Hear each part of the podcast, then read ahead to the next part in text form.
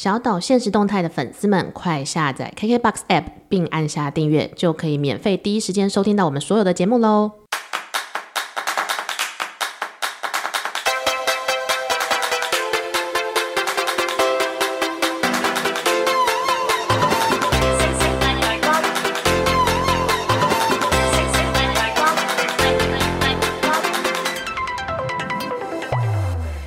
迎收听小岛现实动态，我是阿 Ken，有有有，我是 Vicky。哎，我们今天要讲什么主题呢？做菜有秘诀，那江湖走跳呢？所以我们走跳江湖是要有一点绝啊！你说防蟑螂的那个吗？哎、欸，我最近很想买，那因为夏天已经来了，真的很容易吼。对，因为我是一个很害怕昆虫的温室胖妹，我就是有蚂蚁、有蟑螂我都不接受，但是我又不喜欢做家事。所以，我们今天要教大家怎么去防蟑跟防蚁吗？这是一个夜配一点绝的节目吗？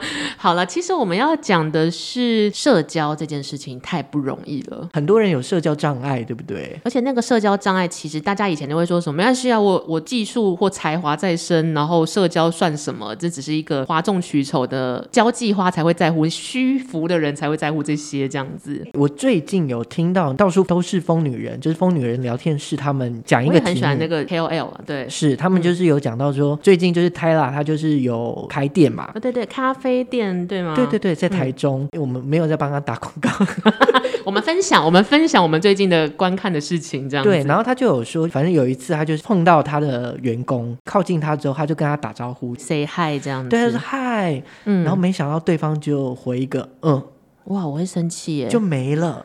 我觉得我会生气的点不会是因为我老板那种没跟我讲，而是应该是任何人，我如果打招呼他没有回我相同等量的招呼，我就会有种什么意思啊？好，那我讲后面的，嗯、就是后来就是泰拉跟这个员工之间就是比较熟一点。是，当然这个第一个这个员工他的能力是有的。是，那后来反正他们就聊天嘛，熟了之后这样，这个员工就说，因为第一次见面的时候我不知道要跟你讲什么，我觉得很尬，所以我就只有回一个嗯。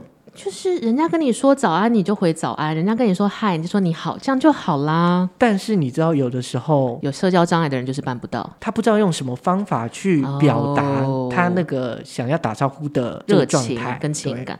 这就是我们这一集的核心啦。我们来教教大家如何让你突破自己的社交障碍，成为一个不会被抱怨的人，不会被我们拿来在节目上说嘴的人啦。或者是有一些小 people，，这些 people 是要怎么样？去执行，也许你可能一开始会害怕，或是你可能没有那么多的心理准备。但是如果你有这些技巧，你可以记在心里。像我自己其实也不算是天生就人际关系很上手的人。我小时候超怕生，是怕到那种从小学到国中，只要那种上台报告的那个功功课，我就会疯掉。我是真的没有办法，哦、或者是我只要到一个新环境，比如说跨区、跨学区就读或转学，我就是前一个月就会超痛苦，就是一个怕生的小孩。哎，那。通常你就是，例如说你在跨区，嗯、然后前一个月的时候，嗯、你都是一个怎么样的状态？你都是不讲话吗？还是说不讲话？就是不讲，我就会想要等人家来找，就像那个泰拉的员工一样。然后就算人家很热情来找你，你也不知道该怎么样回应，才会看起来可以把这个热度更加分。所以有时候他会在那个时候丧失了一些机会，或是被误会。可是我有一天大概十几、十七、十八岁的意识到，我不可能这一辈子都这么活，或者我不可能都等到说一定要哎，大家三个月。之后跟你混熟之后，你就会变成就是朋友们都来，所以我好像十七、十八岁下定一个决心，是你不能自己等着社交障碍这件事情被化解，你要自己去突破这个难关。可是我那时候最烦恼的是，你这些社交的烦恼，你跟所有大人讲，他们就只会跟你说，那你就放宽心，那你就活泼一点，哦、那你就不要在意，这到底什么意思？什么意思？没有办法，我就是没有办法放宽放宽心，我就是没有办法，就是放多宽？三十公分吗？没有办法觉得很随意，对，然后这个标准太宽了，所以刚刚我跟 Ken 一直在讨论的是，对于有社交障碍经验者，或是至今你还是处于社交障碍的人，他们最烦恼就是没有具体的建议。嗯，然后我有一阵子那时候我就会看一些什么心灵鸡汤啊，或者什么银座妈妈教你的小恶魔说话术，我都会买这种书来看。但是我每次买就超后悔，因为他一样是跟我讲大道理，就是你要有一颗体贴别人的心，然后或是你要成为善良的人。我我是杀人犯吗？他没有说出。做法换汤不换药，就是日文、英文都一样。直到我最近，我再也不相信那种书了。然后我最近在，因为我获得了电子书阅读器，我就很开心嘛。很闲，就随便刷。然后又绑信用卡，就是爱买就买。然后我突然看到 bestseller 上有一本书叫做《日本第一女公关的人际沟通术》。哦，这个还蛮重要的。对，但是我那时候还秉持着你要愤世嫉俗的那种坏印象，我想说又是来骗钱。可是我不知道什么我就买了，可能他在打折还干嘛？那买了我就读嘛。读了之后我发现那本书蛮有意思的，因为它跟我原本对于这种社交工具书的想法是不太一样，它是。他没有讲大道理，比如说当个善良的人，或者察言观色。我哪知道要怎么察言观色？他直接讲了一些很具体，比如说像女公关，他们每天要见很多客人嘛，那客人来来去去，我跟你说，中年男子都长很像，就是你把一个四十岁的男生号 A 到自己排在那边，你分不出谁是谁，很难啦。每个人的个人特色不会有那么强。可是他们是客人，你一定要分辨出来啊！嗯，你不能说什么，哎，Ken 你好，他就说我是 Peter，就不是很尴尬。所以他有一个小 paper 是，他们会加客人的 line，他会在自己的手机里把客人的 line 的名字后面备注那个人上一次跟他聊天的话题。就比如说 Ken 这个月来跟我们聊 ETF，聊基金，相谈甚欢，然后他下个月又来了。可是你要是不记得的话，你就好像要从零开始，对，可是尴尬，人家会觉得我是你回头客，你怎么不记得我？那你就丧失了这个社交姻缘嘛。他就是把那个 line 打开，然后说啊，Ken 先生上次有跟我聊基金，他是喜欢这一类话题的。那我可能这个时候就跟他聊聊美股啊或台股，那人家就哎，你记得我哎，然后就是又是我喜欢的话题，就可以延续。哎，这个好像是有一种，就是有一种人是他们会在这个每一次拜访完之后，不是有名片吗？嗯、他就会在后面写一些关键特征，或者我觉得有一点像是那种状态。我曾经有试过，嗯，但是我就试了三张之后，我就没有再写了。你放弃了是不是？就是你会觉得，哎，这个方法好像还不错，但是你要真的持之以恒，嗯、就像这个女公关要努力了。我觉得是真的，你是要放下心去做这件事，要勤奋。但是，Ken 你自己有什么在江湖走跳上的社交烦恼吗？因为你感觉也是一个不缺朋友的人啊。呃，我觉得对我来说，我应该是属于不想要有尴尬状态，或是不想要有情绪比较负面的状态的这样的交往。我在跟身边的人都一样，所以有的时候我觉得我都会比较收一点，小心翼翼吗？对，小心翼翼之外，就是例如说，真的有人给我情绪了，哦、让我发生情绪之后，嗯、我也会拼命压的那种人。这个对自己身体不太好吧？你是不是像妮妮一样有一个自己的兔子？把 line 挂上之后就一直打那个兔子这样子，这有一个好处是，大家会觉得说，哦，你好像还 OK，就是还蛮好的人，是就跟你聊天都不会有那个比较负面的情绪状态。可是对我来说，有的时候也是一个一个负担，因为界限不清楚，是吗？对，就是很容易亲门踏户。好，我我讲这个就是我自己有一个情绪，最近我发生的事情，然后我请老师给我一些指点迷津。反正是我爸的朋友，有一次，反正晚上就在家里聊天，然后喝、嗯、喝茶这样子，嗯嗯、我就在外面就是去跟他打打声招呼。嗯、这时候这个叔叔他就突然就跟我说一句，他说：“嗯、哦，你今年几岁啦？”我就跟他讲我几岁了嘛，嗯、他就说：“哎、欸，你要赶快生一个小孩啊！哇哦，赶快报警把他轰出去。”他说：“他就说，呃，你知道吗？就是我们家已经有两个孙子了耶，关我屁事，关我屁事。”他说：“你要赶快生一个小孩，嗯、然后让你爸妈抱这样子。”哇，这个不行！我觉得这是这个北北，就是对我来说是有社交障碍的人，因为他踩了社交的大忌。就是呃，我小时候我觉得小时候就会告诉你那种呃，好像是美国人传来的还是什么，就是你不要问人家薪水，不要问人家性别相关的事情，然后政治也不能问，对，政治也不能问，就是你问你这何必？健康也不要问，你不要说哎，听说你上个礼拜大肠癌啊，讲这种。真的有人会问呢、欸，然后因为我们我之前有一个很久很久以前打工的老板，他有一阵就是得了大肠癌，可是他没有要宣宣告这件事情，所以我们就是默默得知就好。然后真的有一天，他的朋友来说：“哎、欸，听说你们老板有大肠癌，他还好？”我觉得好过分、哦。我想说，我我们要跟你报告什么？我就是，啊、就算他觉得被问。我们要跟你讲哦，你看这第四期报告，他的 CT 这边有肿瘤，就是你你觉得这是一个可以开启的话题吗？北北不行呢，北北要回去上课。好，那我们就接下来，嗯、就是其实那时候我情绪就有一点高、嗯、高涨，我就反问他，嗯、呃，他说他有三个小孩，两个孙子，是。那我说，所以所有的的小孩都结婚了吗？呃，小孩都有生小孩吗？是。他一开始就是有点反驳我，就说哦，那反正你就生小孩就好，你不要管那么多，想聊自己的事。到后来他就说，哦、嗯呃，我就说那。那你有几个小孩？嗯、他说他有三个。那所以是所有人都结婚，或是所有人都生小孩吗？嗯、他就说，呃，有一个还没生。我说那为什么还没生？你有问过他为什么吗？因为叔叔就问我嘛，嗯、那我就反问他，反其以其人之道还反其人之身这样子。然后他就说啊、呃，因为他离婚了啦。哦，那你要怎么接这个话题？虽然你已经成功的反击他了，我的回应就是说，那我也想要先找到一个我爱的人，哦、我想要跟他好好生活，再想后面那件事。可是你一开始就当头棒喝，就问说，嗯，你赶快生小孩，我连就是另外一半都还没有，我就要生小孩。北北这时候应该想回家了吧？马上告辞这样子。对，然后最后他就说，哦、呃，对了，他就。他自己也缓和，的说，如果他这个离婚的小孩，嗯，他有了一个小孩。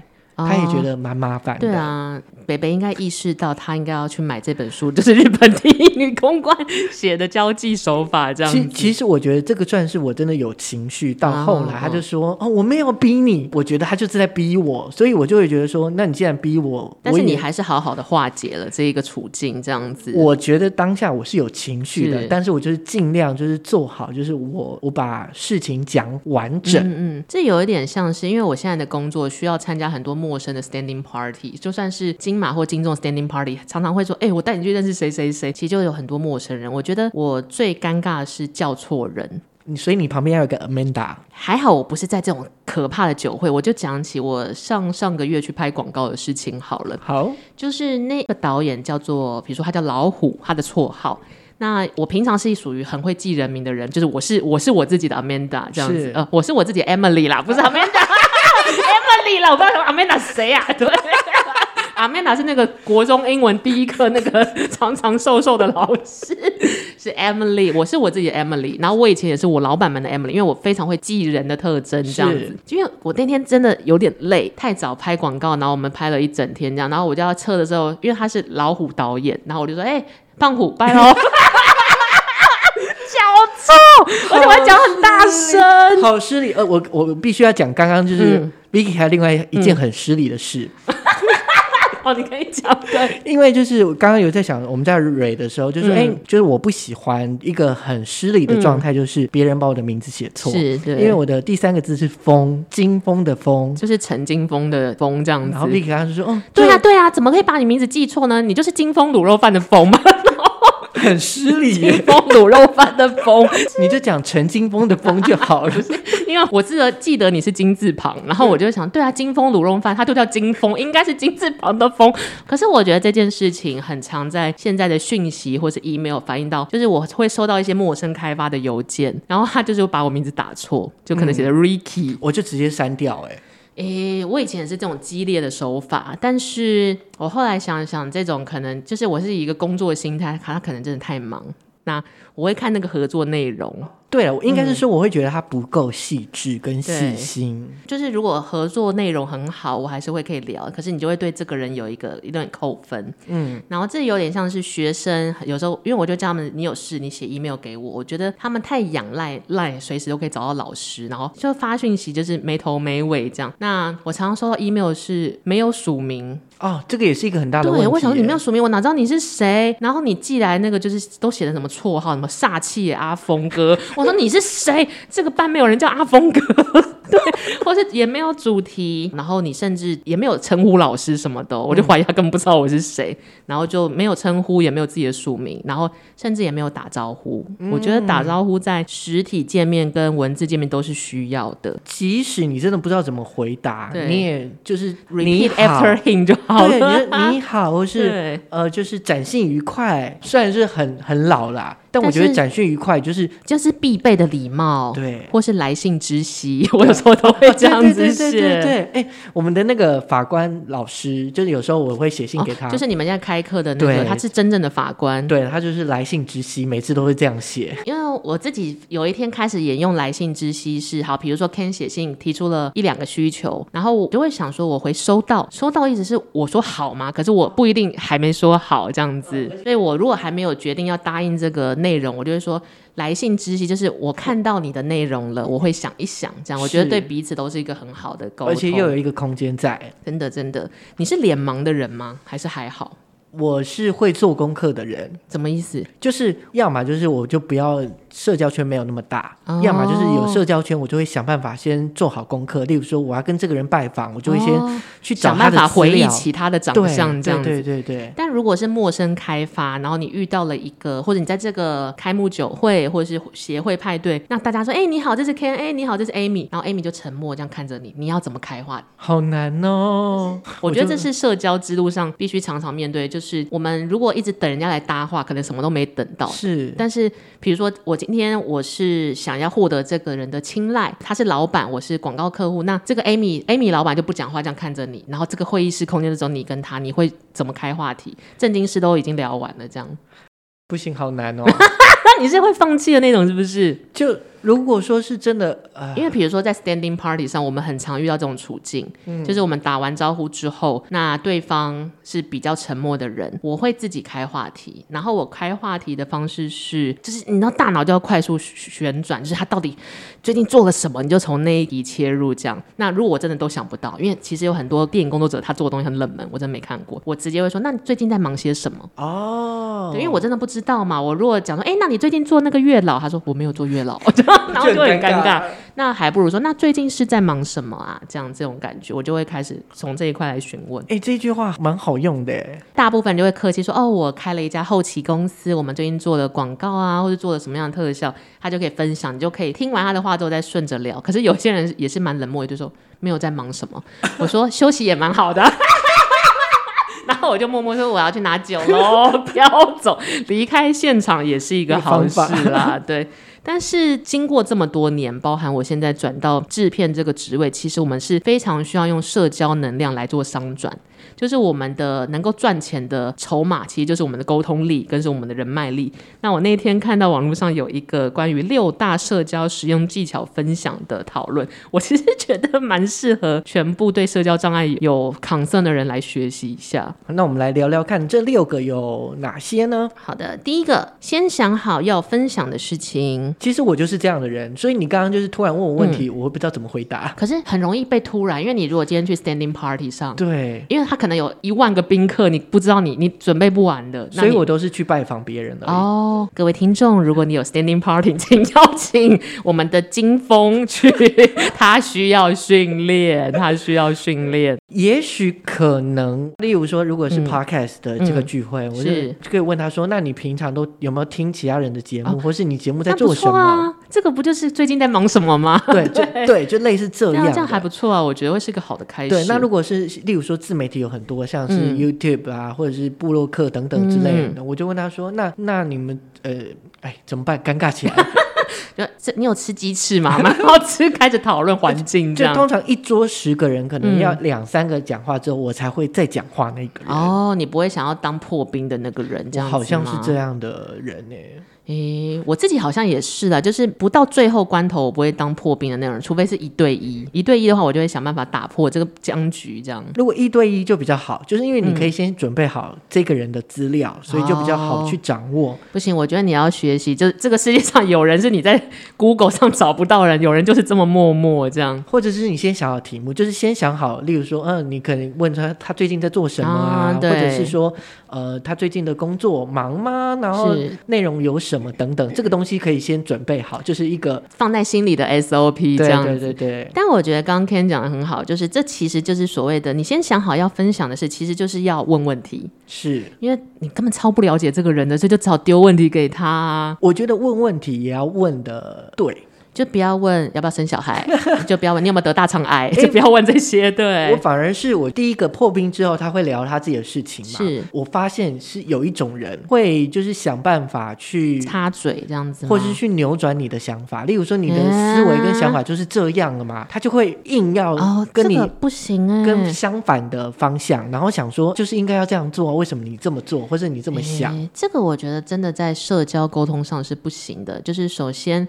人家愿意分享，你就好好听完，不要去扭转。这个可以延续到我们下一点，就是聊天不要讲讲道理，就是你扭转人家的思思考是要干嘛？但他就觉得说他是对的。我觉得这个、哦、这个好像就是毛骨悚然。我发现就是，或是我认识有一种人是，嗯、他是很谦虚的为你好。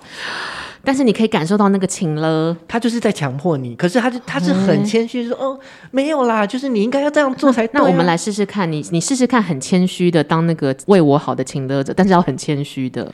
我们现在在一个 standing party，然后丢一个问题给我好了。就是我觉得如果有一个小孩让妈妈带，好像妈妈会比较快乐一点哦。哦，但是我觉得我好像没有什么当妈妈的天分呢，顶多养狗吧，哈哈哈哈。好尴尬，你没有办法，对不对？不然我们转换好，我当那个模拟那个谦虚的情勒者，就是一直试图想要在聊天过程中跟人家讲道理的人。好，我们现在就是一个陌生人。哎，Ken 你好，我是 Vicky 啊，Vicky 好，你最近在忙什么？今天才刚上完课。哦，所以你现在自己开公司吗？还是就进修？呃，就是我是跟人家合作。哦，所以就自己当老板。对。哦，但你都没有想要稳定一点，比如说考考公务员啊，这样子风险也比较少，你没有想过吗？就是因为毕竟开公司有风险的，你看疫情大家都会倒，所以还是要为自己考量一下吼，对不对？其实公务员也没有那么难考啦，对不对？哦，好了，谢谢你，感受到那个假装为你好的情勒感，对不对？这个时候就想要去拿拿饼干。这真的不行哎、欸！我会觉得，就是这种人某种程度是很有自信，他觉得他自己答案是对的，嗯、所以别人都应、哦、应该要听你说。我最近很常遇到，就是有一些合作的人，或是还八字还没一撇的人，他很喜欢传很长很长很长很长的 line 给我。那他们美其名，他们就会有起手式，就是我跟你分享，我跟你讨论。然后你一传来看，哇，他们要跟我分享，他们要跟我讨论，他是想要说服我。Oh. 就是某方面来说，他就是在这个虚拟空间里面，虚拟的 standing party 里面，他没有要听我讲话，他只是希望我认同他，或是我被他扭转了。很大部分就是我为你好，我要讲讲这个道理。可是人世间其实没有所谓的标准答案跟道理，所以其实我觉得这个观念有一点像是聊天不要讲道理，是你在社交的这个艺术上不要追求一个标准答案，嗯，因为你一旦追求标准答案，你就是在强迫人家变成你想要的样子。是，哎、欸，这个很重要，哎。对啊，因为你长那么丑，为什么我跟你长很像？但是有一个我觉得很 physically 物理性可以做到的事情不变，就所谓的你要保持一个不要太警戒的肢体接触、肢体语言，开放的肢体语言。因为像我自己如果跟人家谈话，就算他很快乐在讲些什么，就是语气啊真的假的，可是有一些人会双手交叉抱胸，就是有一点距离。对，我就会很明显知道哦，他还是在防我，即使他语气上跟表情上是开朗的，就是或是他还是在不安。那对我来说，这是有点小困扰啦，就是要怎么样化解这件事。哎，我突然想到，就是。我在当兵的时候，我不知道这有没有关系啦。嗯、就是我那时候在小选，反正就是要选士官，原本是士兵嘛，哦、要选士官。嗯、然后我们有这样这样的一个活动，嗯、然后我们就是要去跟长官有点像 interview，没有 interview 的感觉。哦、我记得那个时候上一个士兵在访谈完刚结束，换我、嗯、那时候长官在看下面，就是在看我的资料的时候，嗯、我就大喊：“长官好！” 我为什么要这样吓老人？我就大声一点，嗯、然后就就是很精神抖擞，对。积极，那当然就是讲完话之后，嗯、我就被选上了。哎，那你的长官有特别赞扬这个行为？他没有讲什么，嗯、但是我自己思维就是，是不是就是例如说第一次见面的时候，嗯、你要给他就是一个好印象，哦、印象或者是一个特别的印象的时候，他就会比较容易记得你正面感。然后这个正面感可以，你不一定要想办法思考说我要怎么偶露这个人，你就是好好的在肢体反应里面做出来就好了。对。另外，我觉得在有第一步之后，最重要的第二步是眼神接触。那我想问一个问题，嗯、当然就是平常我觉得在正常的沟通上面，你看别人是一个很自然的事情。对，但如果说对、嗯、你要做这个，雅斯伯格是不是？但是对方就是讲出不好的话，或是你不喜欢的这个人的状态，哦、可是你还是要跟他，你还是要看着他的脸吗？这样子对啊，就是要怎么做？因为我记得我、哦、我的画面就是我可能这个人我真的没有那么喜欢的时候，嗯、我不会百分之百一直看着他，哦、或者但我就不知道我我要往左往右往上往下看。这让我想起来，我们大学的时候有一个老师，他很咄咄逼人，然后尖酸刻薄，我们都受不了他。可是因为是必修课。